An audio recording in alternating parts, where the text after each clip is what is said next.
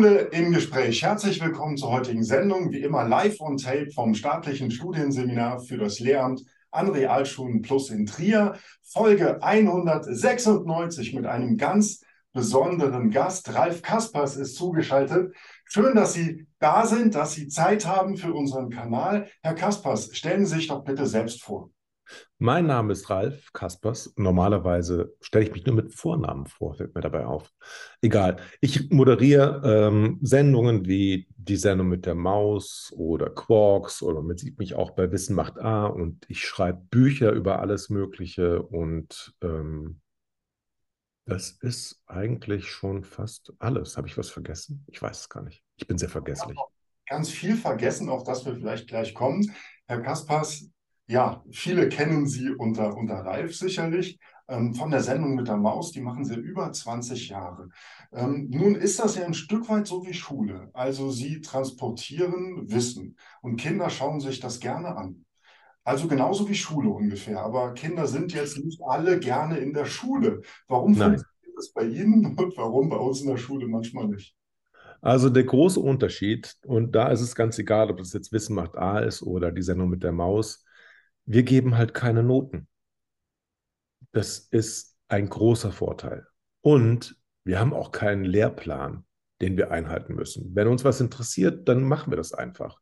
Das ist auch ein großer Vorteil, weil oft sind Lehrpläne von langer Hand vorbereitet. Und mein Eindruck ist zumindest, naja, die, die können dann nicht so flexibel reagieren auf, auf Dinge, die sich so ergeben. Ja, kommen wir doch mal zu den Themen, die Sie sich wählen. Also erste Frage, wie lange ist denn Ihr Vorlauf? Ich kann mir vorstellen, dass man eine Folge ähm, nicht von heute auf morgen produzieren kann. Also wie tagesaktuell kann man einerseits sein und wie kommen Sie auf Ihre Themen? Also wir, wir sind nicht besonders tagesaktuell natürlich, weil wir teilweise die Sachgeschichten lange im Voraus produzieren. Das heißt, die eigentliche Sendung die wird mehr oder weniger unabhängig geplant von den Sachgeschichten.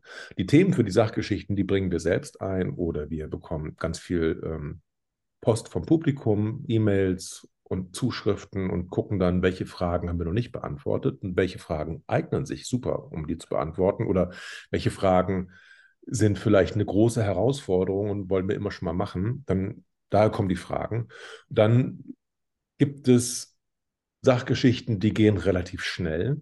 Also zum Beispiel eine Sachgeschichte, die ich mal gemacht habe. Warum heißt es DIN A4-Blatt DIN A4? Ähm, man nimmt das jeden Tag in die Hand, vor allem in der Schule, und liest das immer und ja, fragt sich, was ist denn das überhaupt? Das geht dann relativ schnell. Lange Sachen sind zum Beispiel das, was Armin zurzeit macht über die Leverkusener Brücke die ja so ein Sanierungsfall ist und wie er erklärt, was da alles passiert ist und ähm, was gerade gemacht wird, das ist natürlich eine Langzeitbeobachtung. Das, da muss man einfach sehr viel Zeit mitbringen. Und wenn diese ganzen Sachgeschichten fertig gemacht sind, dann werden die erstmal gesammelt in der Redaktion. Und die Redaktion, die Redakteure da und Redakteurinnen, die ähm, setzen sich wöchentlich zusammen und planen dann die, die kommenden Sendungen. Und da versucht man natürlich so ein bisschen aktuell zu sein. Also, wenn man weiß, dass in vier Wochen Weihnachten ist, dann gibt es halt da in der Weihnachtssendung die Möglichkeit, dann mehr weihnachtliche Geschichten einzuplanen. Um so richtig aktuell auf irgendwas hinzuweisen, da haben wir die Ansagen und Absagen vor und nach der Sendung mit der Maus. Die werden immer in der Woche vor der eigentlichen Ausstrahlung produziert. Und da kann man dann nochmal ganz explizit auf aktuelle Sachen eingehen. Oder so wie wir es ähm, Anfang der, ähm, der Pandemie gemacht haben, als es ganz viele Fragen gab und als so viel Unbekanntes da war, haben wir natürlich auch zu Corona ganz viele Fragen von den Kindern bekommen. Und da haben wir es dann so gemacht, dass, dass ich praktisch jeden Tag einen kurzen Film produziert habe. Der wurde dann sowohl auf der Homepage gezeigt von der Maus als auch vor der Sendung. Das ist natürlich auch eine Möglichkeit. Das ist dann so eine Mischung aus Ansage und Sachgeschichte und natürlich nicht so aufwendig produziert wie eine Sachgeschichte, aber so aktuell wie eine Ansage. Und das war eigentlich auch eine gute Möglichkeit, so ganz schnell und aktuell auf Fragen zu reagieren. Mhm. Sie sprechen die Corona-Zeit an und wir haben ja, also wir ähm, haben jetzt Winter 2022 relativ viele Themen, die sehr kritisch sind. Wir haben Krieg, wir haben ähm, Krisen, was Energie angeht und all, all diese Themen. Gibt es bei Ihnen Tabuthemen, die Sie bewusst nicht aufgreifen oder wo ist da die Grenze? Weil Ihr Publikum ist ja sehr jung. Nö, wir haben keine Grenze. Also es ist natürlich immer schön, wenn man kein abstraktes Thema hat, sondern konkret werden kann. Aber es gibt keine Grenzen. Wir, wir denken, dass eigentlich alles, was auf der Welt ist, ist auch erklärungswürdig, wenn es die Fragen gibt bei, bei Kindern und Jugendlichen und die uns die Fragen stellen. Also da gibt es keine, da gibt es keine inneren Redakteure, die sagen, nein, niemals das. Also, oder zumindest nicht, dass ich wüsste. Kann mhm. natürlich sein, dass bei, bei anderen, bei der Maus, es vielleicht schon ist, dass die Schwierigkeiten haben mit bestimmten Dingen. Aber ich meine, selbst sowas, sowas wirklich nicht Greifbares wie, wie entsteht ein Gesetz, auch das haben wir ja schon gemacht. Wir haben uns auch mit dem Tod beschäftigt. Also es gibt da keine Tabus. Mhm. Sie sind ja auch bei der Produktion dabei oder schreiben Drehbücher für, für Wissenssendungen. Das ist ja ungefähr das, was Lehrkräfte machen, wenn sie halt eine Stunde planen. Also man überlegt, ja. was wissen die Kinder und wie komme ich jetzt von A nach B? Ja, also wir nennen das didaktischen Lösungsweg. Gibt es sowas bei Ihnen auch oder wie funktioniert dieser Prozess bei Ihnen? Intuitiv.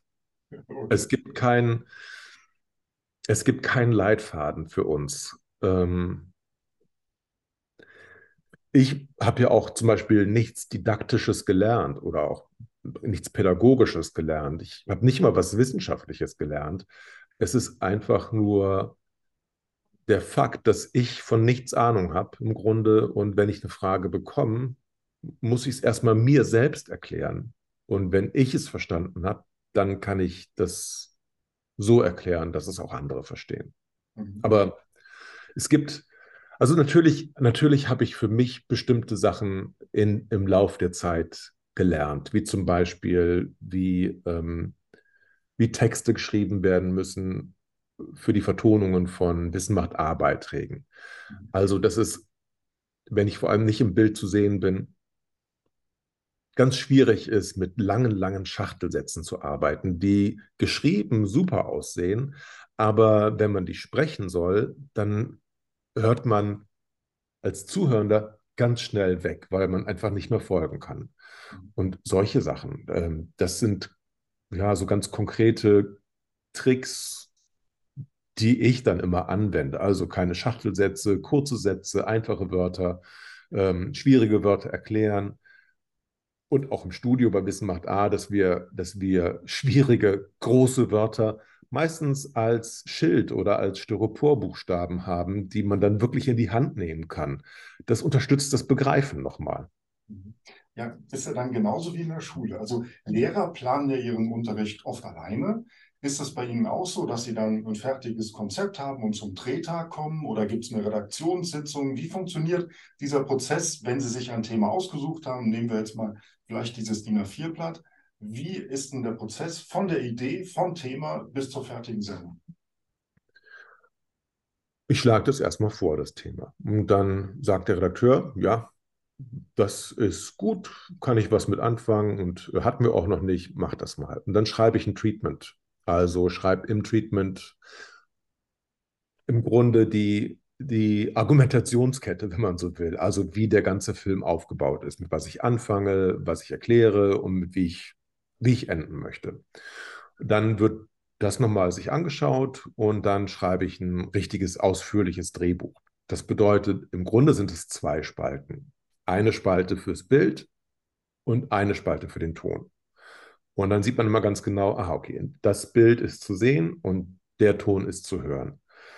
Und so mache ich den ganzen Film natürlich vorher alles recherchieren und gucken, dass ich da die, die ganzen Infos zusammenbekomme oder auch noch Expertengespräche führe, falls es irgendwelche Sachen gibt, die ich nicht weiß.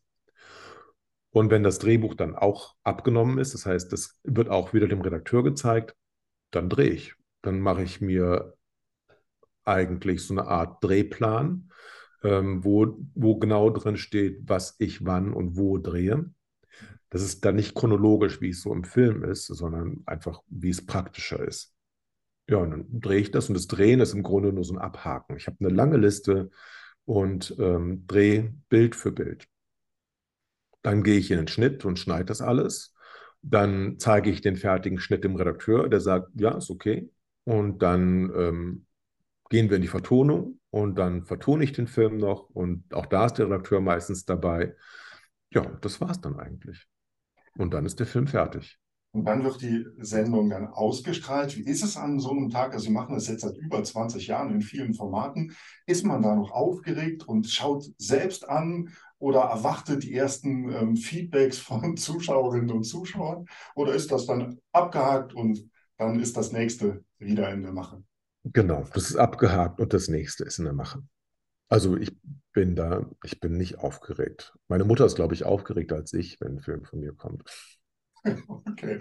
Ähm, welches Feedback erhalten Sie? Was ist denn das schönste Feedback oder ja, das schönste? schönste Feedback ist immer das Feedback, wenn Leute sagen, das hast du aber nicht richtig gemacht. Also, um bei dem DIN A4-Film zu bleiben, da habe ich einen doofen Zahlendreher drin gehabt. Ist natürlich super peinlich. Also, da ging es darum, wie groß ein DIN A0-Blatt ist. Das ist ja ein Quadratmeter groß und es ging um die Seitenlängen. Und ich hatte, ich glaube, 1100 89 statt 1198 oder umgekehrt. Und das ist natürlich total doof. Dann muss man das am Ende wieder korrigieren. Aber das ist auch ein schönes Feedback, weil das zeigt mir, dass die Leute sehr aufmerksam zugucken. Und das ist natürlich super. Das ist, wir haben das beste Publikum eigentlich bei der Maus. Ja, wenn die Kinder dann Faktenchecker sind und Rückmeldung geben, ist doch alles erreicht, was man auch in der Schule will, oder? Ja, wobei ich glaube, es sind weniger die Kinder gewesen, mehr so die, die in meinem Alter vielleicht noch die Sendung mit der Maus gucken. Und die sagen, Moment mal, nee, das stimmt aber jetzt überhaupt nicht. Okay.